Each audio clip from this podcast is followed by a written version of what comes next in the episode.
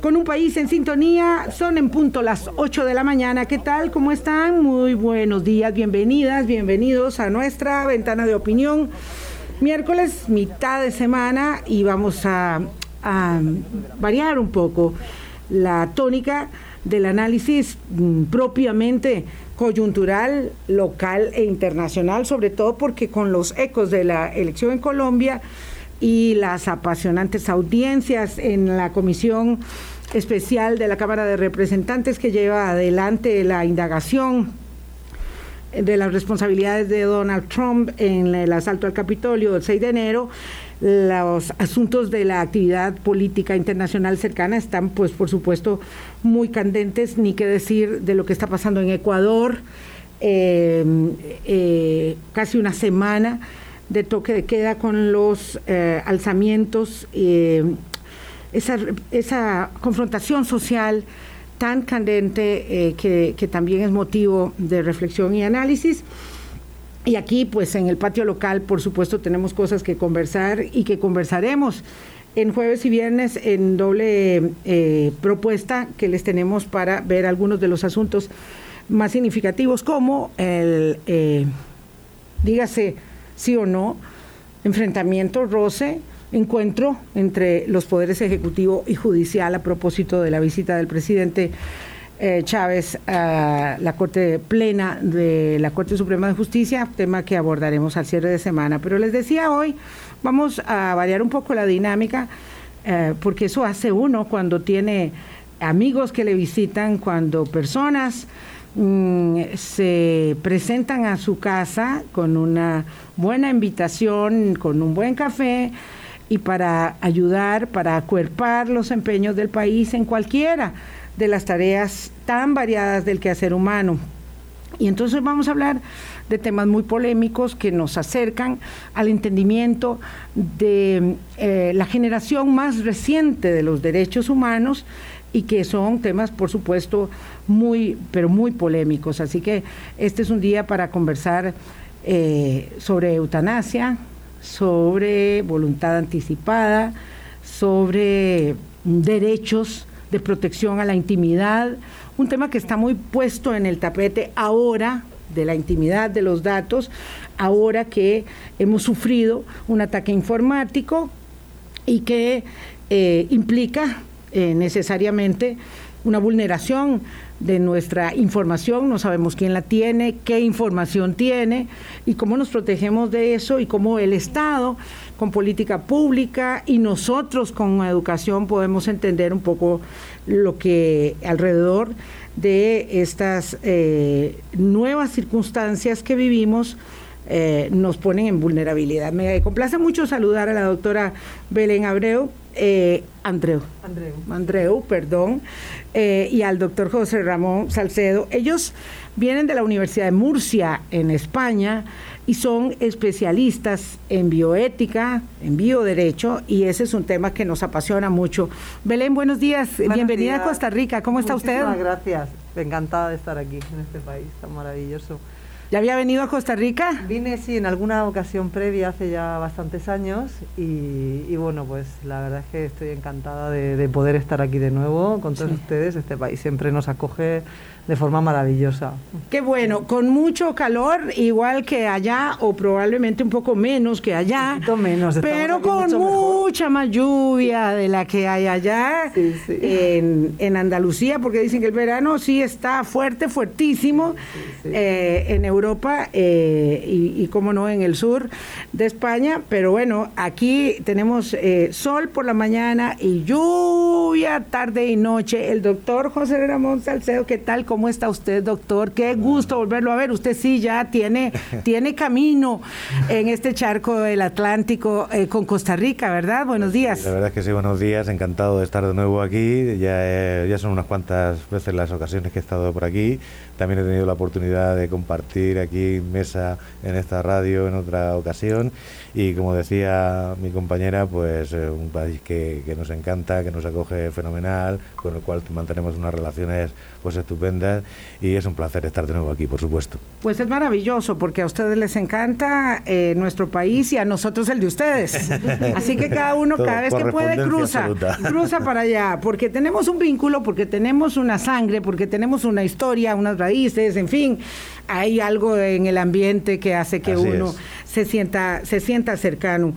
Eh, esta vez vienen a un congreso, voy a dejar eso de una vez establecido para que los que quieran también puedan eh, acercarse y los que estén interesados en estas materias que vamos a abordar de eh, bioderecho, bioética, puedan acercarse vienen a un congreso eh, y a establecer unos vínculos muy interesantes para que Costa Rica tenga un observatorio de bioderecho con la Universidad de Costa Rica y el Instituto Tecnológico de Costa Rica. Nos me cuentan un poquito más de qué se trata.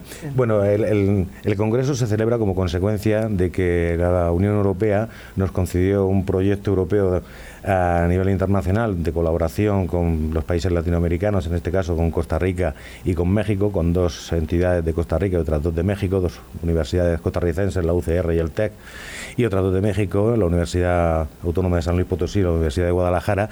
Y ese proyecto europeo en lo que, en lo que nos hemos comprometido es a una difusión, a unas tareas de formación en el ámbito del bioderecho, que es lo que nosotros trabajamos desde la perspectiva de los derechos humanos. ¿no?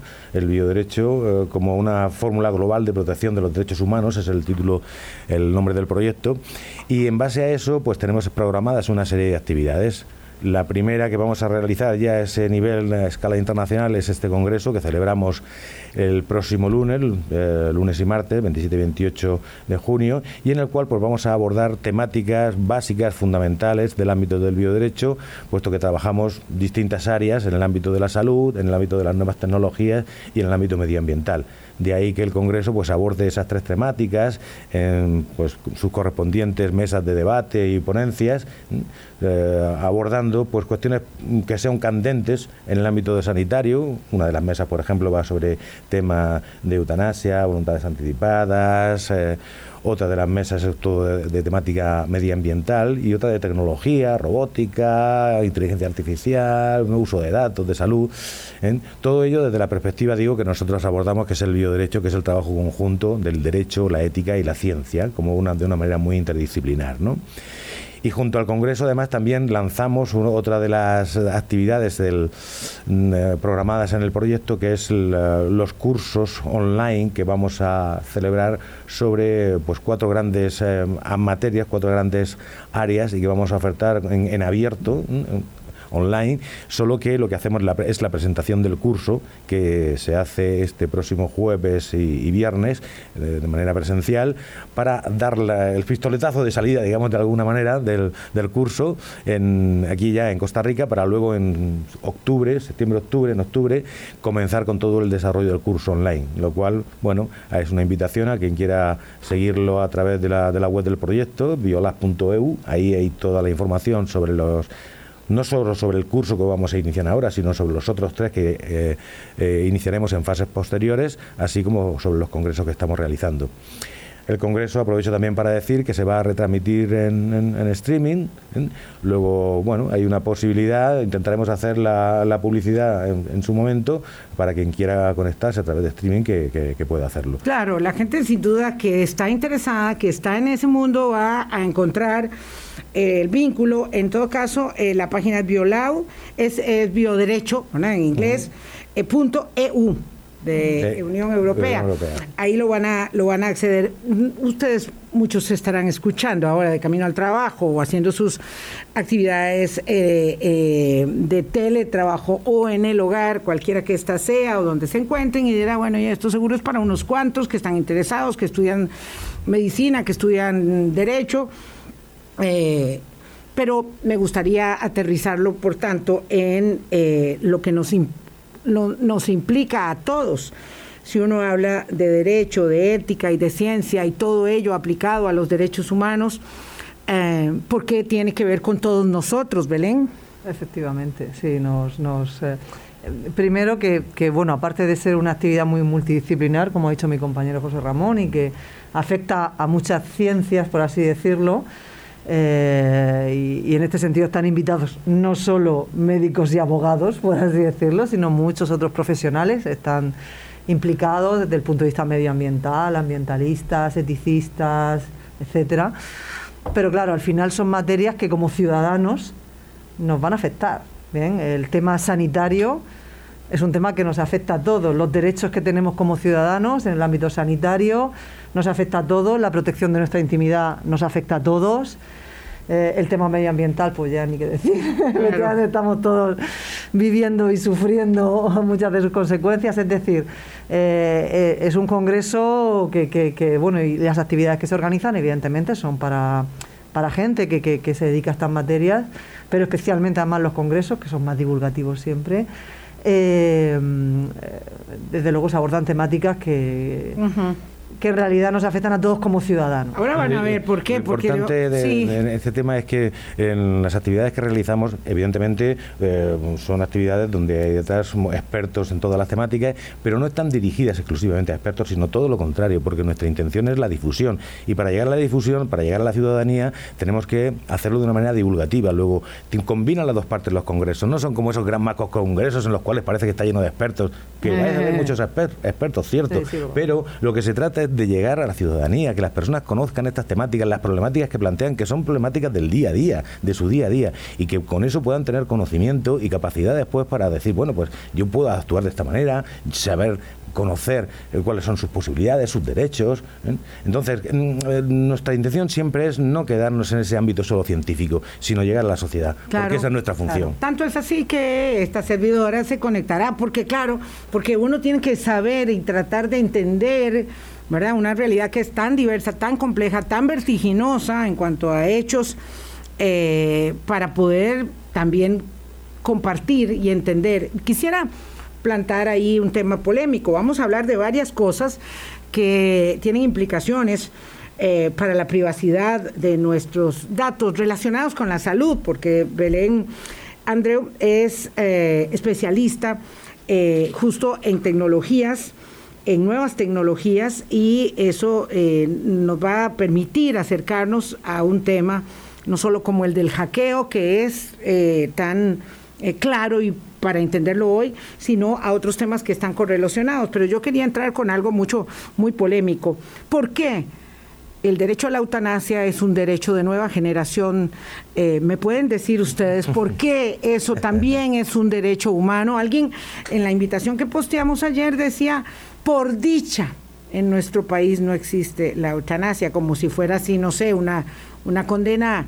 Mm, una condena a, la guillotina, ¿verdad? Pero ¿por qué debemos entender la eutanasia como un derecho humano en esta generación nueva de los derechos humanos, doctor Salcedo?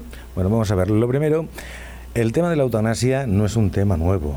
Este tema arranca de la, de la época griega, donde ya Sócrates, donde Platón habla del tema de la eutanasia, la buena muerte, todo el mundo desea morir bien, el, ah. propio eh, emperador Augusto en el lecho de muerte dice, yo quiero morir como, como con la palabra que utilizan los griegos, eutanasia, una buena muerte, quiero morir bien. Y esto se ha estado debatiendo durante la Edad Media después, que con la orientación cristiana pues fue cuando fue, eh, digamos, mm, más retraída o se, luchó ah, sobre el tema de la, de la eutanasia hasta que de nuevo eclosionó con la, con la Edad Moderna. Es decir, no se trata de algo que de pronto haya aparecido. Esto viene abordándose eh, desde hace siglos en la historia de la humanidad. Pero ¿qué es lo importante de, de, la eutanasia? Que no tenemos que fijarnos en esa última parte la eutanasia. La eutanasia es parte de algo mucho más eh, global como es la atención integral que debemos dar a todas las personas en la fase final de su vida.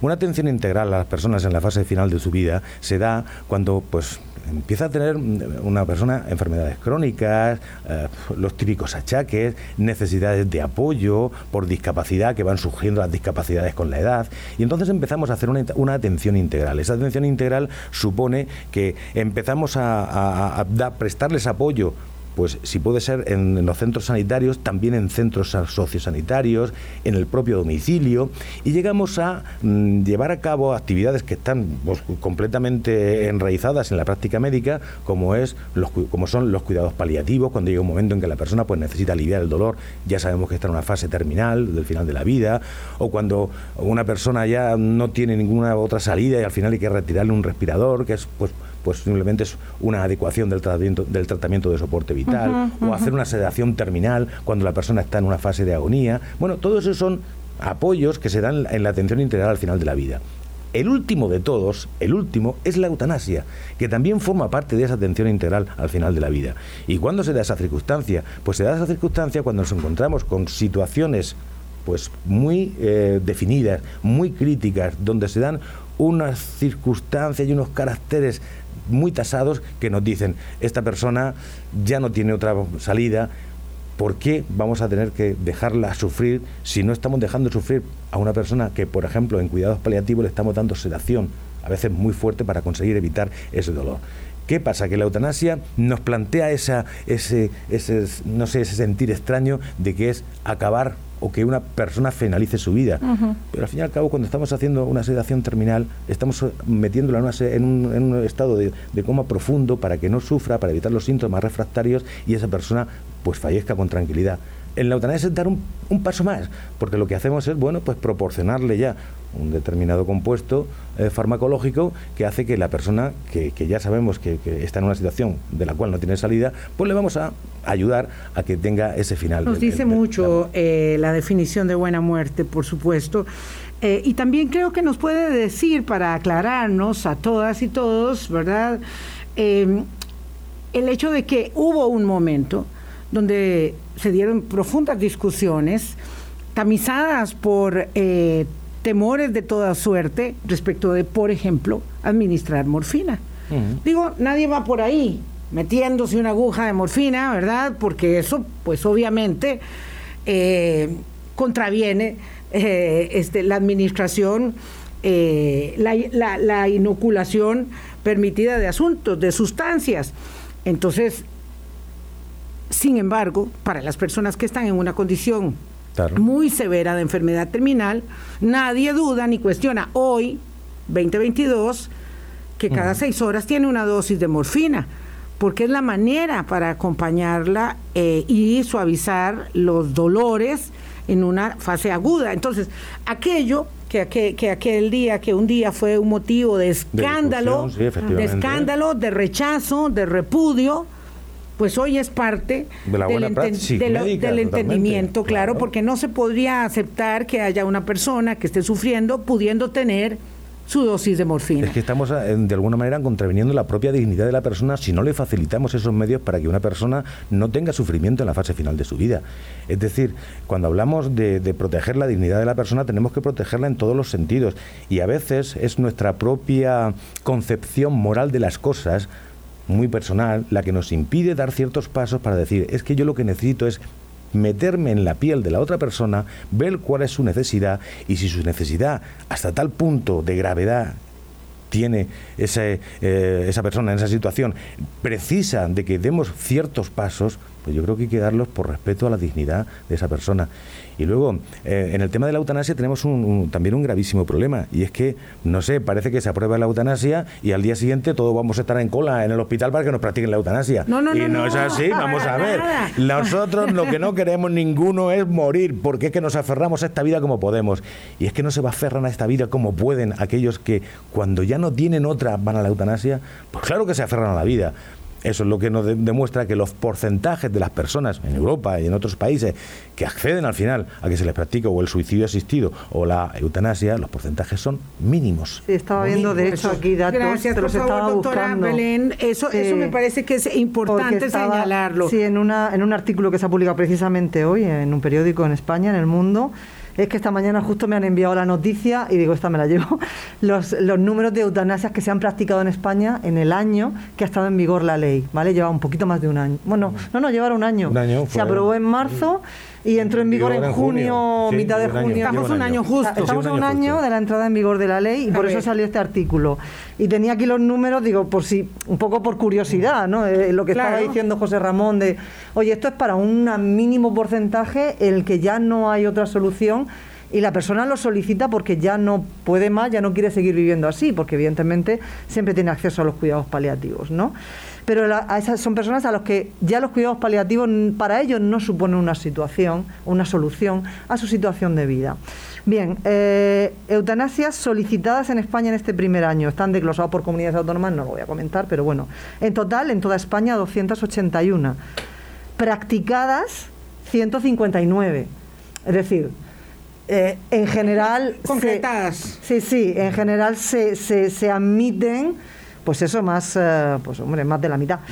Eh, Es decir, no todo aquel que lo solicita No, no, se no, le acepta. Hay condicionantes. No, no, no, estamos Claro. hablando, no saca el porcentaje, pero bueno, 281 a 159, más de la mitad, un poquito más de la Ajá. mitad, pero no todas se admiten. Y bueno, también sale, como hay un registro de sanitarios objetores, 4.500 médicos objetores en toda España en total. Lo que pasa es que hay comunidades autónomas que no han dado números. Vo- Voy despacito porque aquí estamos hablando de temas que no todos conocemos. Cuando está hablando la doctora de 4.500 médicos objetores, es que hay médicos que dicen, yo, ¿verdad? No eh, puedo participar por la razón que sea, pero no, normalmente es una eh, consideración muy íntima, propia, no puedo participar.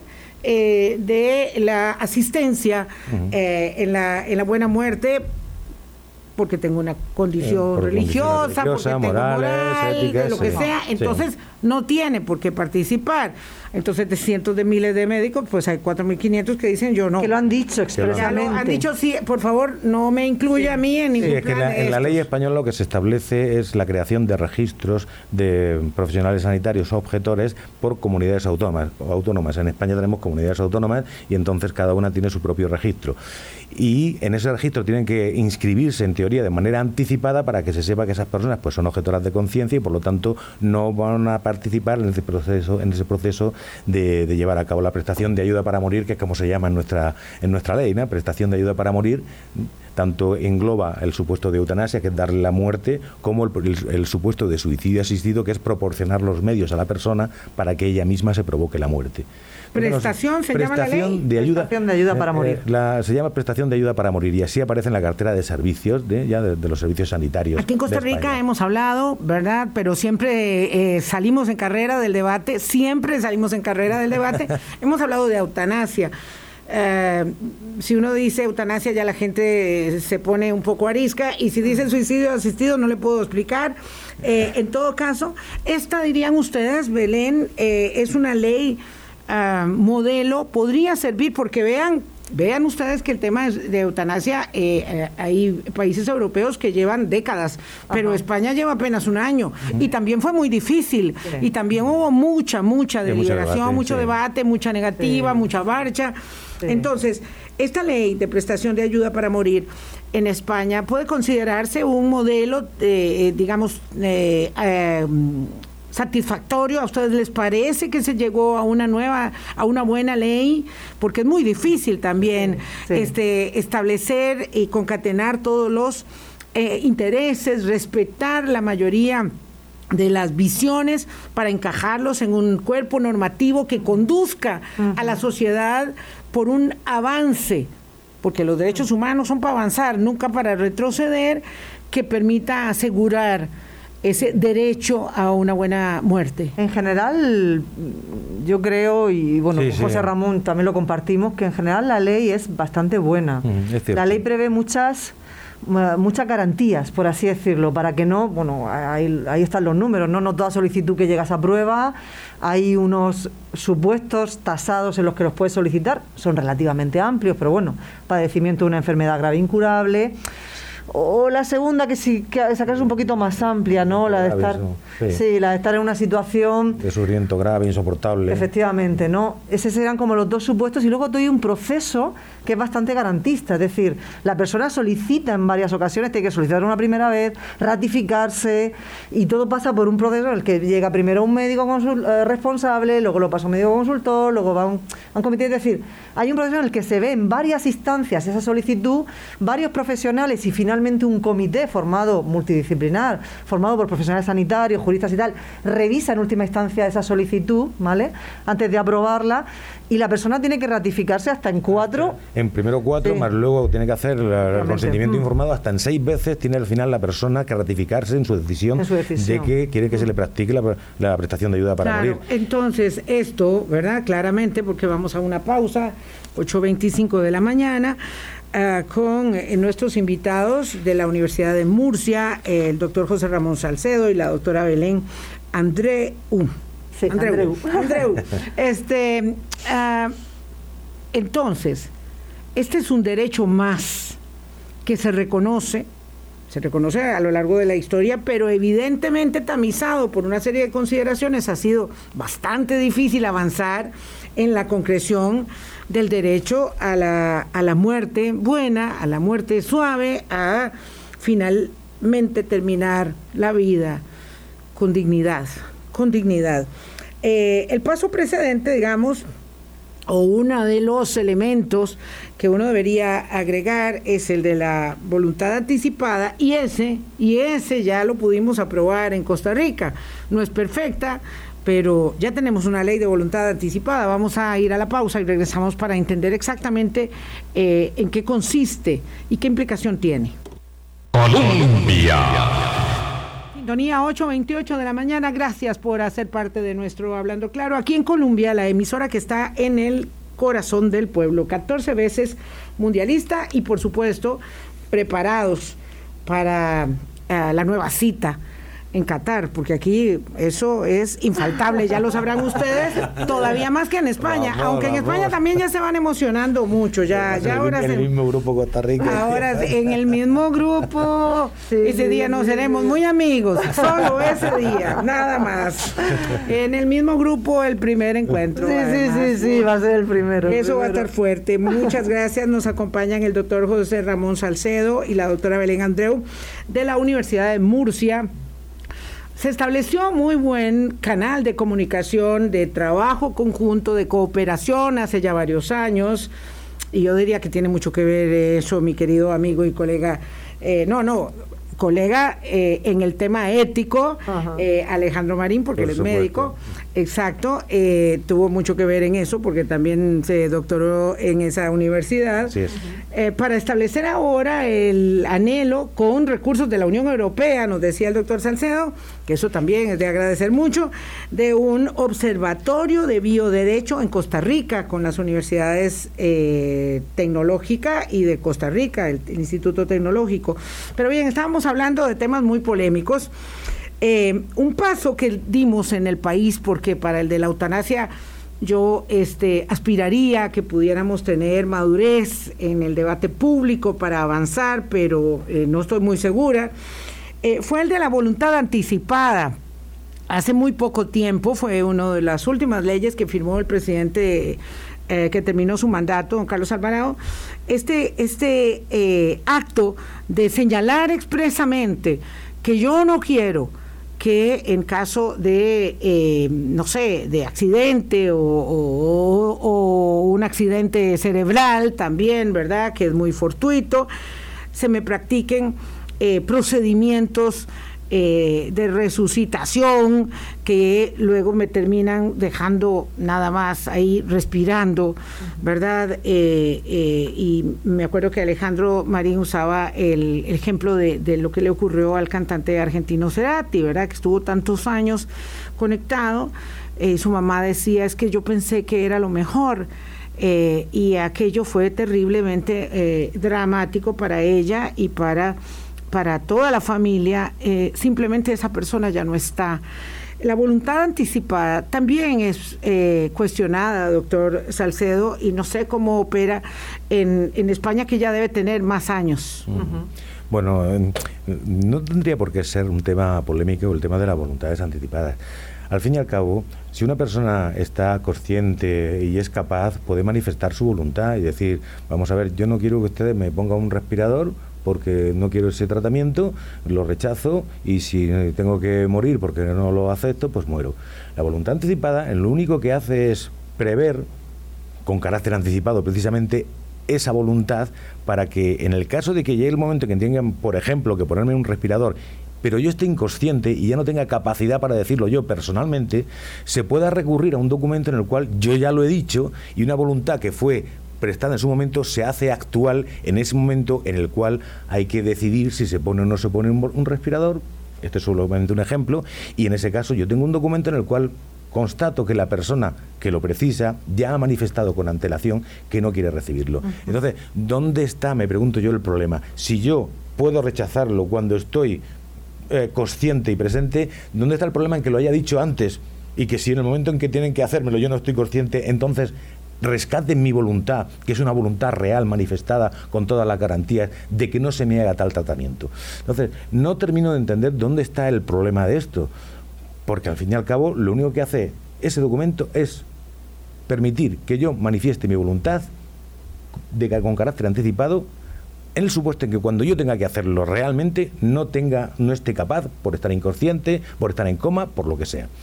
Y también es muy interesante que sea un avance eh, en los derechos humanos, en el sentido, digamos, de, consolidar, eh, porque aquí hay una palabra que no hemos usado que está en el medio de todo, que es la libertad.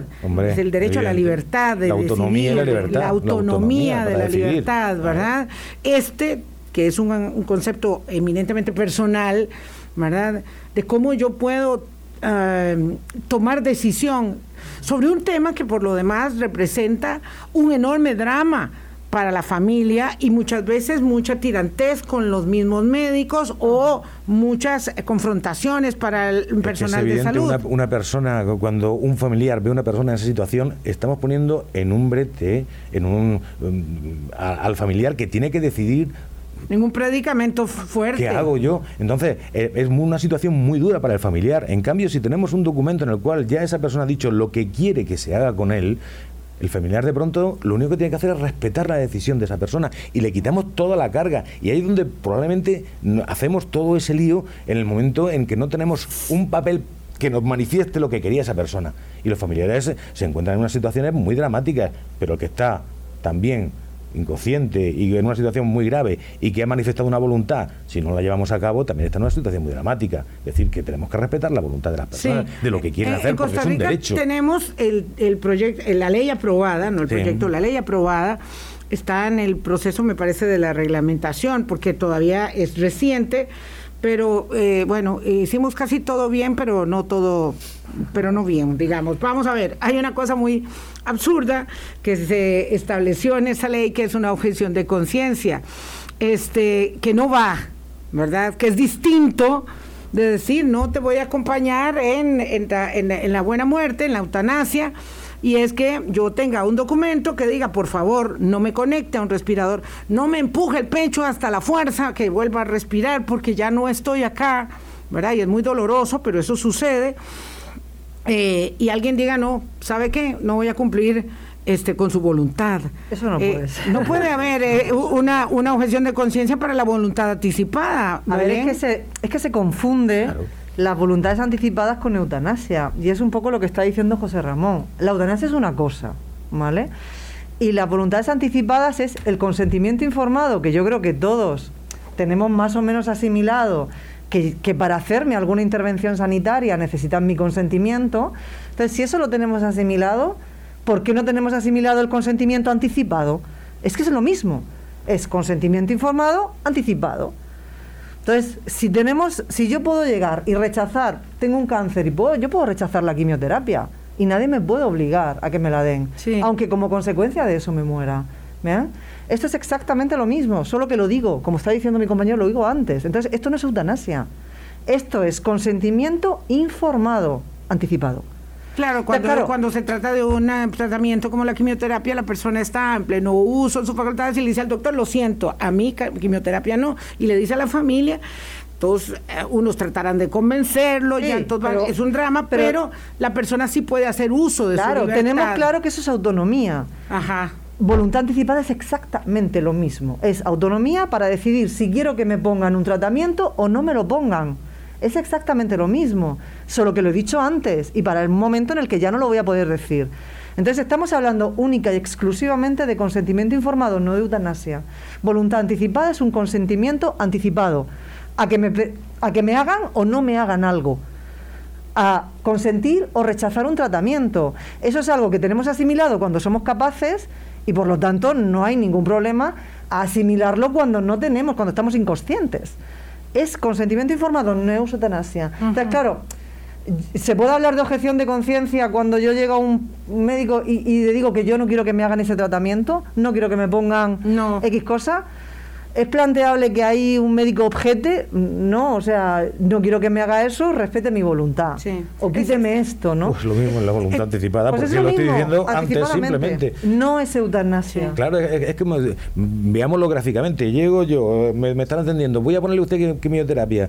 Digo, pues no, lo siento, pero la rechazo. No, no, y me dice el médico, no, yo es que soy objetor de conciencia y, le voy, a poner, y me va a atar a mí a la silla y me va a poner la quimioterapia. No, no. Pues entonces, ¿qué más da si lo he dicho antes y ahora estoy inconsciente y lo manifestado? En un documento de voluntades anticipadas. Es que no, no tiene ninguna razón de ser en este, en este caso la objeción de hay, hay, mucha confusión, hay mucha confusión terminológica, mucha confusión de, de situaciones y hay una tendencia a que todo aquello que como consecuencia de una decisión pueda provocar la muerte, calificarlo automáticamente de eutanasia. Eutanasia no es eso, eutanasia es la administración de un fármaco, de, tal, a un paciente para provocarle la muerte. Y en unas circunstancias muy concretas. Claro, solicitado por él, porque si no es un asesinato o un homicidio, ¿eh? solicitado por la persona cuando está en una situación muy determinada, eso es eutanasia. Todo lo demás no lo es. Todo lo demás estamos hablando de rechazo a un tratamiento, que es algo perfectamente asimilado y, aceptado por todas las normativas sí. sanitarias. Como este, estamos hablando de temas, ¿verdad? De derecho, de ética, de ciencia, que tienen que ver con todos nosotros. Con todos nosotros. Ninguno de nosotros va a escaparse de la cita. por ahí vamos a pasar, por ahí en vamos este a pasar. mundo solo están seguros los impuestos y la muerte. Efectivamente. Los impuestos y la muerte. Entonces, no nos vamos a escapar de la cita.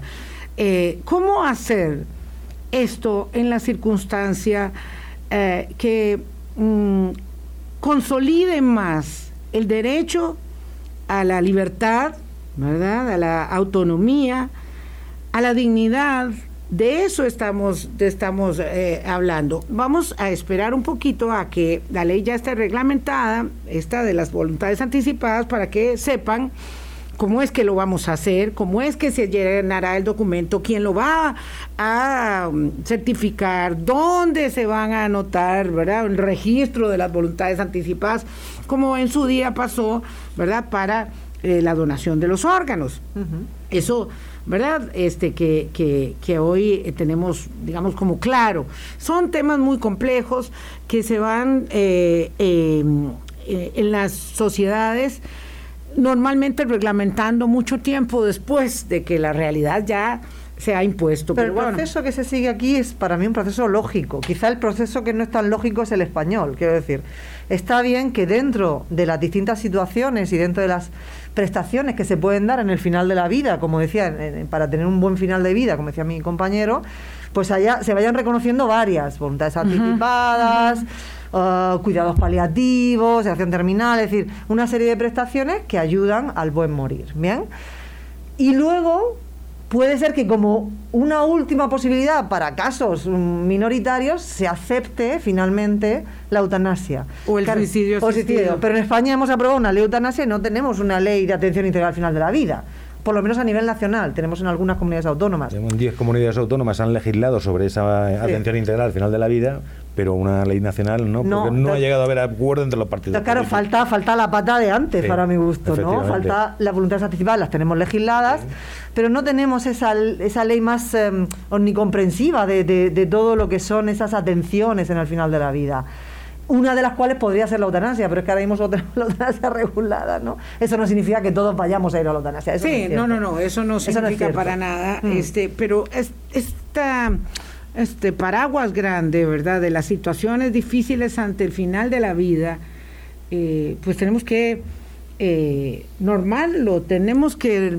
regularlo éticamente eh, en acuerdo a los mejores intereses eh, de, y, reconocimiento de derechos humanos. Vamos a hacer una pausa, 8.41. Tenemos en proceso todavía un hackeo en la caja y eso nos pone muy claramente la vulnerabilidad de nuestros datos, más que nunca, ¿verdad? pero hay muchas otras formas en que se vulneran los datos eh, o las propiedades de tejidos, eh, un amigo mío dice de pellejos, de tejidos, de tejidos biológicos, ¿verdad? De fluidos para pruebas de laboratorio, para investigación, y todo eso forma parte también de una, de un reconocimiento, algo tan sencillo, tan, tan normalizado.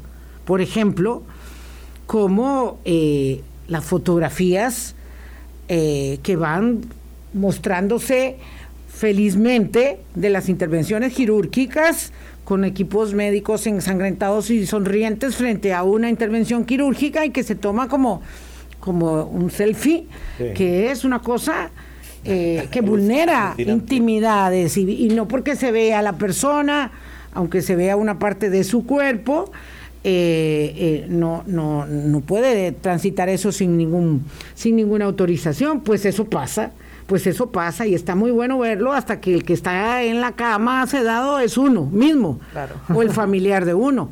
Vamos a la pausa y hablamos un poquito de eso. Colombia. Esta mañana nos acompaña la doctora Belén Andreu y el doctor José Ramón Salcedo, ambos de la Universidad de Murcia, en España, vienen a compartir eh, con nosotros temas de bioética, de bioderecho, de ciencia, de derechos humanos, que son muy eh, interesantes. Ahora tenemos este hackeo. Es muy fácil para todos decir, uff, quién sabe dónde está mi expediente médico, ¿verdad? Eh, ¿Quién lo tiene? ¿Qué se sabe? Pues hay un gran, digamos, signo de interrogante respecto de esto, Belén.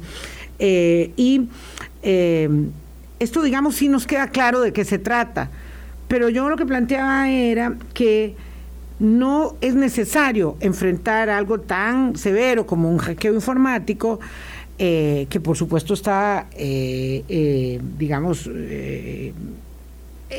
propiciado por una actividad delincuencial, como en, por ejemplo, eh, hacernos parte de la realidad de que nuestros datos realmente están poco protegidos en general o que tenemos muy poco conocimiento desde los equipos de salud, desde los medios de comunicación eh, o desde laboratorios, en fin, de, de muchas personas de cómo esto influye en nuestra vida, la intimidad de nuestra información, cómo influye y por qué debe preservarse. Claro, es que estamos hablando de, Estamos hablando de derechos básicos, volvemos a los derechos humanos, derechos humanos básicos, entre ellos el derecho a que se proteja mi vida privada, mi intimidad y mis datos personales, ¿no?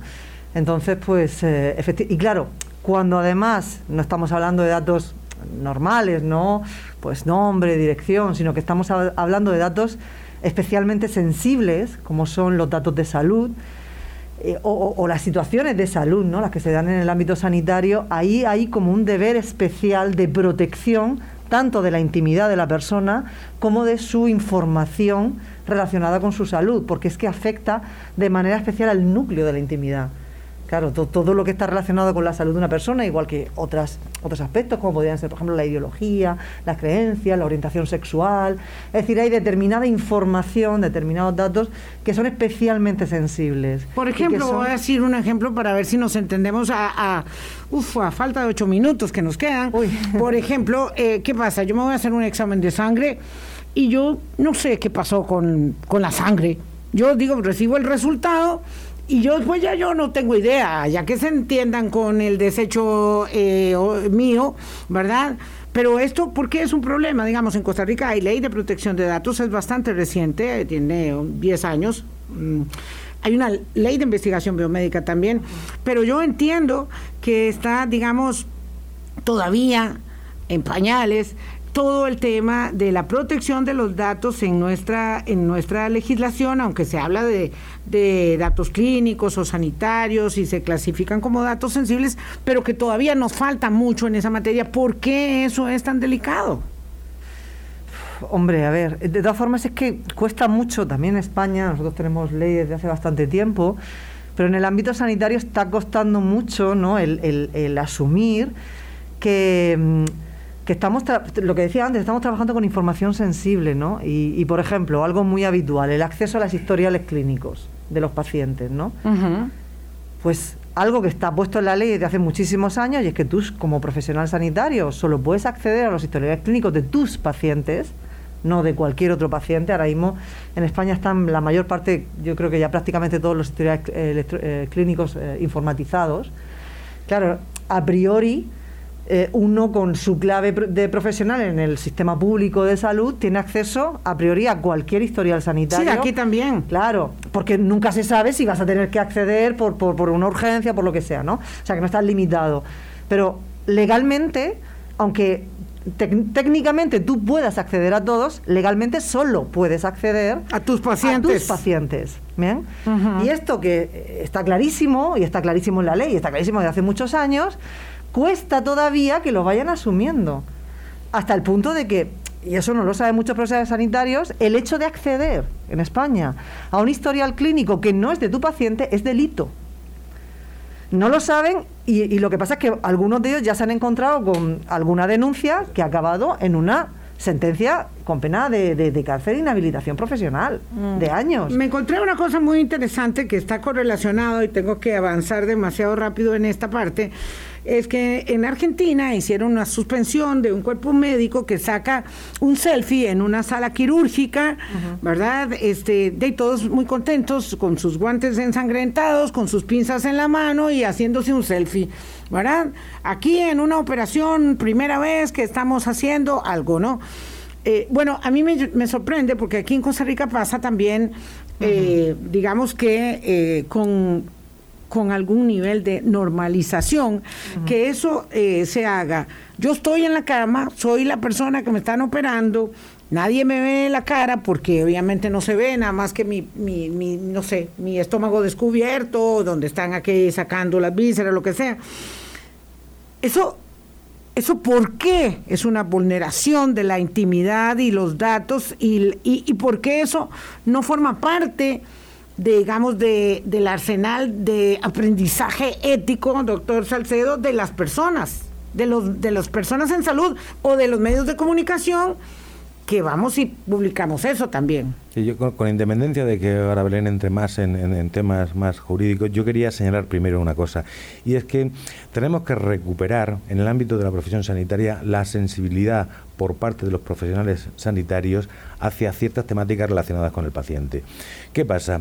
Es normal que, un profesional sanitario que está años trabajando, que para él es una cierta rutina hacer ciertas cosas, que, no ve a veces más allá el que, bueno, pues esto es un, logro, oye, qué bien, lo hacemos, lo significamos de una manera especial, pero quizás esa rutina le ha hecho perder una parte de sensibilidad hacia lo que es, es una, persona que está ahí en ese momento y, una, mm, eh, un, sentido de que ese cuerpo pues, tiene dignidad. Y eso hay que protegerlo de nuevo, instaurando en el propio profesional sanitario una especie de recuperación de lo que tiene de lo que es la, identidad de la profesión sanitaria que es no solo curar sino eh, situarse en el papel de la otra persona para intentar mm, lograr que su, su, situación no solo se revierta, sino que además se haga dentro de un entorno en el cual se proteja todo lo que es la persona de una manera integral.